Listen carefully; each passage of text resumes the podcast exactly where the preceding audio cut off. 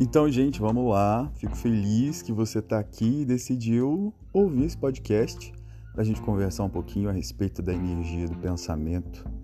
Você já se pegou pensando assim: meu Deus, que vida ruim que eu tô levando, o que está acontecendo comigo? Nossa, como eu sou feio, nossa, como eu tô gordo, como eu tô gorda. Meu Deus, não tenho dinheiro para pagar minhas contas. Nossa, eu tô quebrado. Que tristeza, vivo triste, nada dá certo, tudo dá errado para mim, só dá errado para mim. Ou qualquer uma dessas outras lamentações. a gente sempre murmura, né? A gente sempre reclama, querendo ou não, a gente tem nossos momentos de reclamação. O problema é se você deixar isso ser muito grande, se deixar isso ser maior do que qualquer outra energia que você vive. Isso não funciona. Não funciona porque a gente acaba entrando numa espiral enorme de tragédias. À medida que a gente vai deixando as tragédias acontecerem dentro do nosso pensamento, aquilo que se manifesta na nossa vida também é a mesma coisa. Então, se você acredita em algo, isso se manifesta na sua vida multiplicadas vezes. Vou explicar. Se você, por exemplo, está pensando assim: não tenho dinheiro, não tenho dinheiro, não tenho dinheiro, não tenho dinheiro. Se você acredita nisso você nunca vai ter dinheiro. Por quê? Porque o nosso pensamento, ele gera um sentimento, que gera uma emoção, que gera um comportamento. Então, se o seu pensamento é não tem dinheiro, você já vai logo criar uma tristeza, né? um sentimento de tristeza. E aí isso vai te levar para uma emoção, de repente, de culpa, né? uma sensação de sou muito culpado realmente porque eu não tenho dinheiro. Mas aí você fica nessa culpa, nessa culpa. E o que, que a culpa faz? Ela não te deixa agir, que é o comportamento, né? Então você não age, é, mesmo que esteja vivendo um momento da sua vida que você gostaria muito de transformar, que você gostaria de mudar, de repente encontrar um emprego novo, fazer algo novo, fazer algo diferente da sua vida, você sente que não dá para fazer isso. Por quê? Porque você está se sentindo culpado e quem tem culpa não age, porque o culpado ele entra no lugar de vítima, né? E a vítima ela não tem força para ir para lugar nenhum. E aí, tudo isso, como eu disse, é uma espiral de tragédias, sabe? Então começa lá no seu pensamento algo que fica martirizando, martirizando, martirizando, martirizando, e aí depois vem para um sentimento que também é ruim e vai para uma emoção que é pior ainda e gera um comportamento que não é o comportamento que você gostaria de ter, principalmente porque você está querendo dinheiro, né? Só que a mensagem que você envia para o universo, a mensagem que você manda para você, não é a que você quer dinheiro. É, por quê?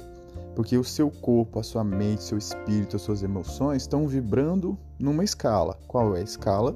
Da escassez. E aí, quando você vibra na escala da escassez, é muito difícil encontrar abundância. Na verdade, é praticamente impossível. Por quê? Porque você só consegue ir atrás de uma coisa quando você está conectado com ela. Quando você de alguma forma sente que aquilo é possível para você. E aí, se você tem uma crença muito forte de que o dinheiro não existe, que o dinheiro sempre falta, é, que o dinheiro é ruim, que você, todos os seus problemas envolvem o dinheiro, que tudo que acontece em volta precisa de dinheiro, que você não tem dinheiro, é, você vai ficar sempre nesse movimento de infelicidade, nesse movimento de frustração de tristeza, de angústia e, enfim, isso vai ficar por aí muito tempo, sabe?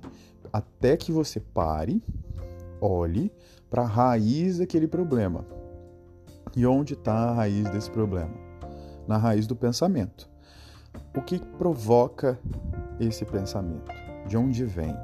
Os nossos pensamentos vêm da nossa história, daquilo que nós conhecemos de nós mesmos, daquilo que nós vivenciamos ao longo da nossa vida, das nossas experiências boas e difíceis é, com a sociedade, na nossa família, na nossa casa, na escola, com os nossos amigos, na infância, na adolescência, na vida adulta, enfim, de todas as experiências que nós vivemos com os outros, nós criamos experiências internas e essas experiências internas acabam criando as nossas certezas, né? as nossas crenças ou o nosso sistema de crenças. E aí, quando nós entramos nesse sistema de crença, é, é importante dizer que o sistema de crença ele acaba gerenciando tudo aquilo que o nosso corpo, a nossa mente, o nosso espírito e as nossas emoções sentem e também a forma como o nosso comportamento se expressa, a forma como nós nos expressamos no mundo, é a forma como nós agimos ou deixamos de agir. Porque muitas vezes nós deixamos de agir exatamente pelo que nós acreditamos. Então, voltando ao exemplo do dinheiro, pode ser que você deixe de agir para buscar dinheiro ou para fazer uma mudança para poder buscar algo que possa te remunerar melhor, de repente algo que aqueça mais o seu coração e você se sinta mais é, animado, mais motivado e de repente mais feliz né, com o que você está fazendo. E por isso o dinheiro vai vir mais fácil, você vai sentir que o dinheiro é, te faz melhor, te cai melhor também, porque à medida em que você para de acreditar que o dinheiro é ruim, que tudo aquilo é ruim e não sei o que mais, você entra num outro movimento, que é o movimento de buscar a abundância. Você já sente que você tem aquilo e o que vier é lucro, sabe? Você não sente que está faltando. Na verdade, você sente que você já tem o suficiente e que pode vir muito mais, pode vir muito mais, que o universo pode te surpreender, que as coisas podem acontecer naturalmente, podem fluir naturalmente e você permite que isso aconteça. Desde que você esteja conectado a essa energia, essa energia do dinheiro, por exemplo, que o dinheiro ele não vai entender se você não gostar dele. Ele simplesmente ele vai deixar para lá. Ele fala, ah, não gosta de mim, tudo bem, não vou ficar aí. Né? Não... Imagina que você tá na casa de alguém é, que você sente que a pessoa não vai muito com a sua cara, sabe? Pois é. Você acha que você fica lá muito tempo? Não fica. Vai embora rapidinho. Não é? Fala a verdade. Você chega lá, sente que foi meio maltratado, que a pessoa olhou para você e reclamou, ou então que ela fez um comentáriozinho besta, assim, sei lá, e você se sentiu meio é, rejeitado, você se sentiu meio deixado de lado. Assim funciona o dinheiro. O dinheiro também é bastante emotivo. Então, o que, que, ele faz? Ele chegou numa casa e ele sente que ele não foi bem tratado, que ele não foi acolhido, que as pessoas não gostam dele, ele não vai ficar muito tempo. Logo ele vai embora. Aí ele vai faltar mesmo. Por quê? Porque essa energia é uma energia que, que, nós, que nós precisamos vibrar. Nós precisamos vibrar é, nessa sensação da abundância, na sensação do merecimento do dinheiro e principalmente nós precisamos entender que o dinheiro é sim uma energia. Mas aqui eu estou falando de dinheiro porque, obviamente, é um exemplo que todo mundo adora. Mas isso serve para qualquer outra coisa na sua vida. Porque a forma como você lida com o seu pensamento é a forma como você descobre as emoções que o seu pensamento cria, e depois os sentimentos, e depois o comportamento servem para qualquer coisa na vida. Então, isso serve, por exemplo, para suas relações, serve para os seus relacionamentos, para sua saúde, é, para o seu trabalho, para aquilo que você consegue fazer ou não consegue fazer na sua vida. De repente, quero muito ir para academia, mas não consigo ir para academia. Tem esse pensamento de não consigo ir para academia que te gera um sentimento de ai, não dou conta de ir para academia. Aí te gera o quê? Mais uma vez, uma culpa ou então te gera, é, sei lá, uma frustração, sabe? E aí isso te gera um outro comportamento que é, ah, vou desistir disso, não dou conta mesmo. Entendem? Então, é tudo um ciclo. É uma coisinha conectada à outra. Não dá para dizer que nós estamos desconectados. Nós todos somos uma coisa só: corpo, mente, espírito, emoções. Nós, nós conectamos tudo isso para ser essa complexidade maravilhosa e deliciosa que é o ser humano. Então, é, nós precisamos entender que está tudo muito conectado. Tudo faz parte. E nós também precisamos é, parar de tentar excluir esses aspectos da nossa é, personalidade, que é dizer assim, tipo, ah, eu não gosto disso, então eu vou excluir isso da minha vida. Eu não gosto daquilo, então eu vou excluir isso da minha vida. Mas geralmente a gente faz, a gente pode fazer, a gente costuma fazer isso com coisas. O problema é quando a gente faz isso com aspectos nossos, sabe? Quando você olha para você, por exemplo, e você percebe que tem algum pensamento ali que você não gosta, né? Que você vem e fala assim: "Ah, eu não dou conta, não dou conta, não dou conta, não dou conta". Aqui o que acontece? Esse pensamento ele fica ali dentro de você, vindo e voltando, vindo e voltando, vindo e voltando, e você não olha para ele, por quê? Porque você tenta excluí-lo. Você fala, para com, sabe? Você fica brigando com isso que vem na sua cabeça. E aí você fica tentando excluir esse pensamento. O problema é que não dá para excluir. Ele vai ficar ali. Enquanto você não olhar para ele e não entender o que ele quer te dizer. O que ele quer te dizer? Para você olhar, descobrir onde é que isso começou. E muitas vezes isso começou lá na sua infância, na relação com seu pai, com sua mãe. Pode ter começado lá na escola, quando de repente, sei lá, precisava fazer um exercício da, da, da, da professora e você não fez, não deu conta de fazer. Pode ser que tenha vindo num, numa cena de bullying, sei lá, com os alunos, com seus colegas, ou pode ter acontecido mesmo na sua relação, na sua casa, né? Com seu irmão, com a sua irmã, com um primo, ou até mesmo vir dos movimentos sistêmicos né, da nossa família. De repente, ah, nós, nós herdamos muito dos nossos ancestrais, muito, dos nossos pais, da nossa mãe, e às vezes a gente carrega sentimentos que não são nossos e a gente acaba comprovando isso na vida em honra, em lealdade, por amor aos nossos ancestrais. E isso acontece sim de maneira inconsciente, porque a maior parte dos nossos pensamentos vem do nosso subconsciente. O nosso subconsciente é que comanda, na verdade, tudo que a gente vive, né? Porque imagina um iceberg. A ponta do iceberg é o consciente, é aquilo que nós acreditamos que sabemos, né? É aquilo que nós temos consciência, ou seja, é mais ou menos onde fica o conhecimento intelectual, aquilo que a gente aprende, né? E aquilo que a gente acha que sabe. o consciente ele fica ali achando que comanda o corpo, a mente, as emoções, os sentimentos, mas na verdade ele não comanda nada. Por quê? Porque aquilo que está abaixo da linha da água, né, da linha do mar, do iceberg, o que está no fundo é o que comanda.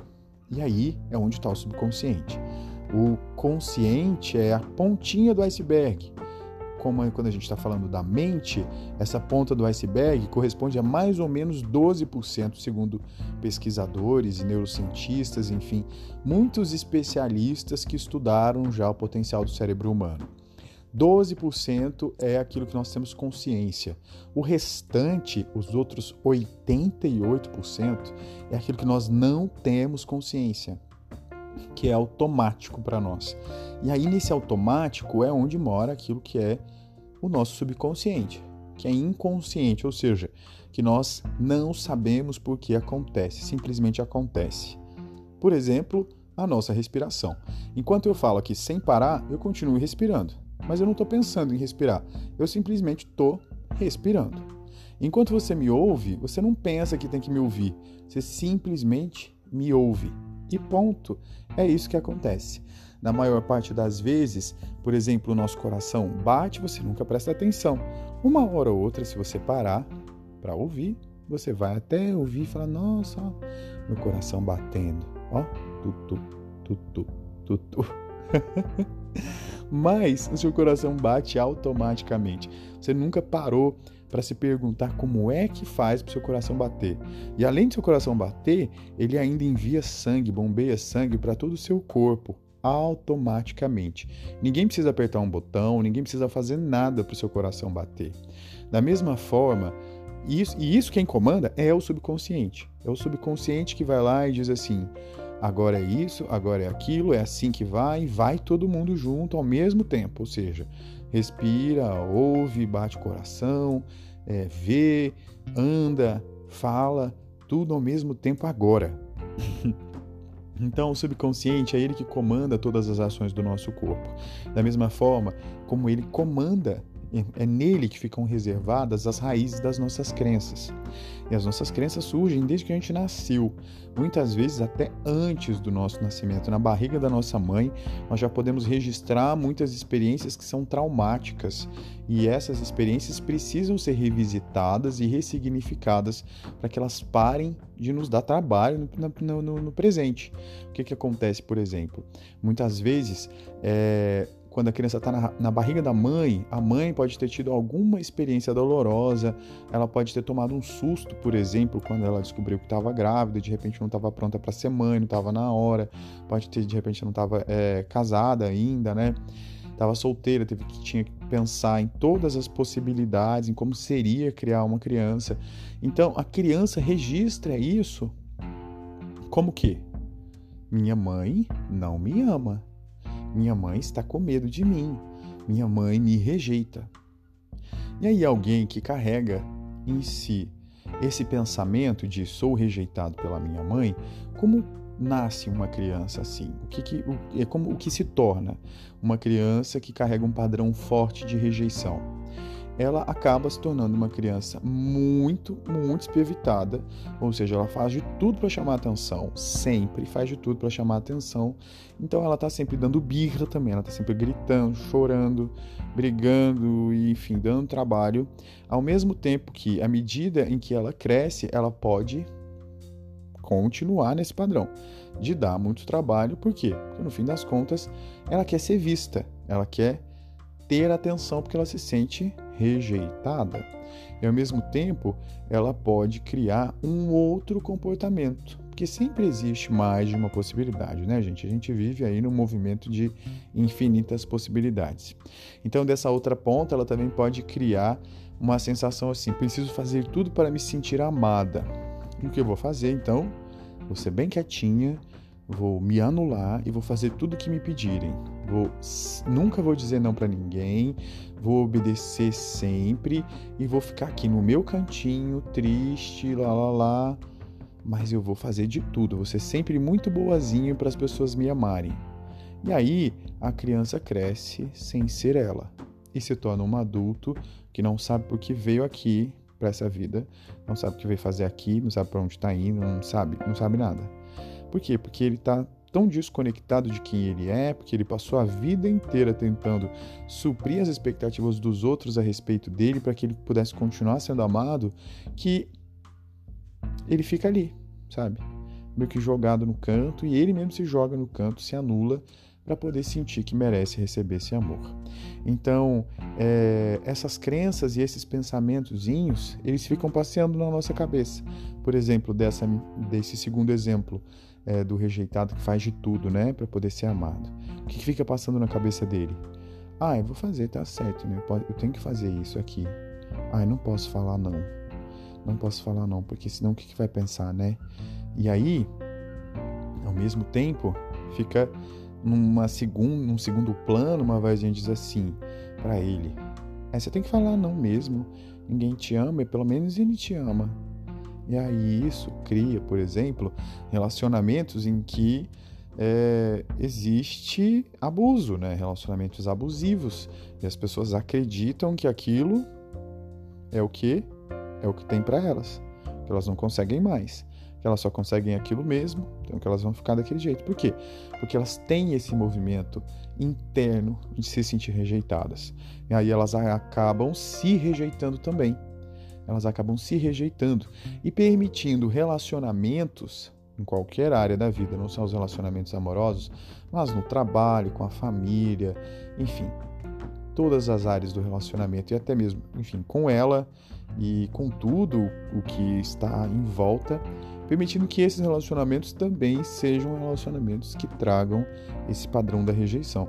Ou seja, a pessoa está sempre se rejeitando e se permitindo ser rejeitada e ao mesmo tempo, do, na outra ponta, acontece dessa forma. A, aquele que se sentiu rejeitado e faz de tudo para chamar atenção, vai crescer sendo essa pessoa que faz de tudo para chamar atenção. E muitas vezes ela pode se tornar uma pessoa muito rebelde, violenta, pode caminhar para o crime, para as drogas. Por quê? Porque ela faz de tudo para chamar atenção. Ela não conseguiu se sentir amada e aí, ao mesmo tempo em que ela faz de tudo para chamar atenção, ela também se rejeita. Então, tudo bem para ela ir para o crime, para as drogas, porque para ela o caráter ou qualquer outra coisa não é tão importante assim. Afinal, ela se rejeita. Né? Então, ela nem sabe exatamente qual é o caráter dela. Então, ela vai deixando ir, Ela vai fazendo aquilo que ela acha que é importante para chamar a atenção, aí ela vai entrando nos grupinhos, e esses grupinhos nem sempre são bons, e aí uma coisa leva a outra, e nenhuma delas, nesse caso, é boa. O importante então, obviamente, né, gente, existe sempre o meio termo, como eu disse, existem infinitas possibilidades que eu estou trazendo aqui são apenas alguns exemplos. O importante é a gente pensar no seguinte: aquilo que eu penso cria a minha realidade. Então, se lá na barriga da minha mãe eu aprendi que eu sou rejeitado, aqui eu vou pensar coisas que geram comportamentos que me levam a confirmar aquilo que eu senti na barriga da minha mãe. Eu criei uma crença tão forte na barriga, mesmo, de verdade, porque isso acontece, viu? Isso aqui não é ficção científica, queridos. Na verdade, acontece de verdade. Então, assim, tudo aquilo que eu registrei lá na barriga da minha mãe, fica muito forte, muito forte, muito forte, a ponto de eu ter que confirmar essa crença. E essa crença vai sendo confirmada o tempo inteiro na minha vida, o tempo inteiro. E quanto mais eu confirmo essa crença, mais disso eu tenho. Mais e mais disso eu tenho. Então, se existe escassez, se é uma crença de escassez, mais escassez eu tenho. Se é uma crença de que as pessoas não me amam, mais pessoas que não me amam eu vou atrair. Se é uma crença de que é, eu sou muito ruim em qualquer coisa, X ou Y, mais disso eu vou atrair. Se é uma crença de que os meus relacionamentos eu sempre sou traído, mais traição eu vou atrair. E por aí vai. É impossível dizer assim, nossa, mas isso tem um fim? Pode ser que não tem, afinal os nossos pensamentos são infinitos, né? Então sempre vai ter uma raiz, sempre vai ter uma coisa para você ressignificar. O importante é que você esteja atento, que observe os seus pensamentos. E para isso, qual é a base essencial? Respire. Medite. Se observe, esteja atento, com atenção plena focada naquilo que está acontecendo com você, no seu pensamento, na sua vibração, nos seus sentimentos. Esteja atento para ouvir o que aquelas vozes, inúmeras vozes que passam o tempo inteiro na sua mente, indo e voltando, num carrossel enorme de desesperados, né, de gente de um monte de vozezinhas gritando pra caramba ali que você não sabe nem o que é está acontecendo algumas vezes, você não sabe qual delas ouvir. Essas vozes precisam ser ouvidas, observadas e entender para que, que elas estão ali, o que, que elas querem te ensinar, o que, que você pode aprender para deixar de ficar ouvindo aquilo ali, né? E muitas vezes o que, que a gente precisa aprender? Se aceitar, aceitar os pais que a gente teve, aceitar a nossa história, aceitar quem nós somos, aceitar, aceitar, nos aceitar exatamente como somos, aceitar a nossa história do jeitinho que ela foi, porque senão a gente fica apegado a isso e a gente fica achando que nós somos essas pessoas que os nossos pensamentos nos dizem. E na verdade nós não somos. Nós somos muito mais. E tudo que o pensamento fica trazendo para a gente é aquilo que ele acreditou. E o que ele acreditou, na maioria das vezes, não é verdade, porque ele fica só interpretando as coisas, ele interpreta a partir de um único ponto de vista. Ou seja, muitas vezes é só ponto de vista. E se for para você uma verdade muito forte, precisa investigar qual é a raiz dessa verdade. Que verdade é essa que não tem como ser mudada? O que que acontece? Para quê? Tem aquela musiquinha, né? Eu nasci assim, eu cresci assim, você sempre assim, Gabriela. Tá bom, eu não sou bom cantor, mas ok. Só para você entender que eu nasci assim, eu cresci assim, você sempre assim. É isso. Para quê? Para quê? Para continuar sofrendo? Porque enquanto a gente não faz mudanças verdadeiras, as mudanças elas não vão acontecer na sua vida. Óbvio, né? Se não faz mudança, não tem mudança. Perdão, vou explicar melhor. Se você não se permite, se você não se abre para mudança, você não vai conseguir alcançar aquilo que você deseja.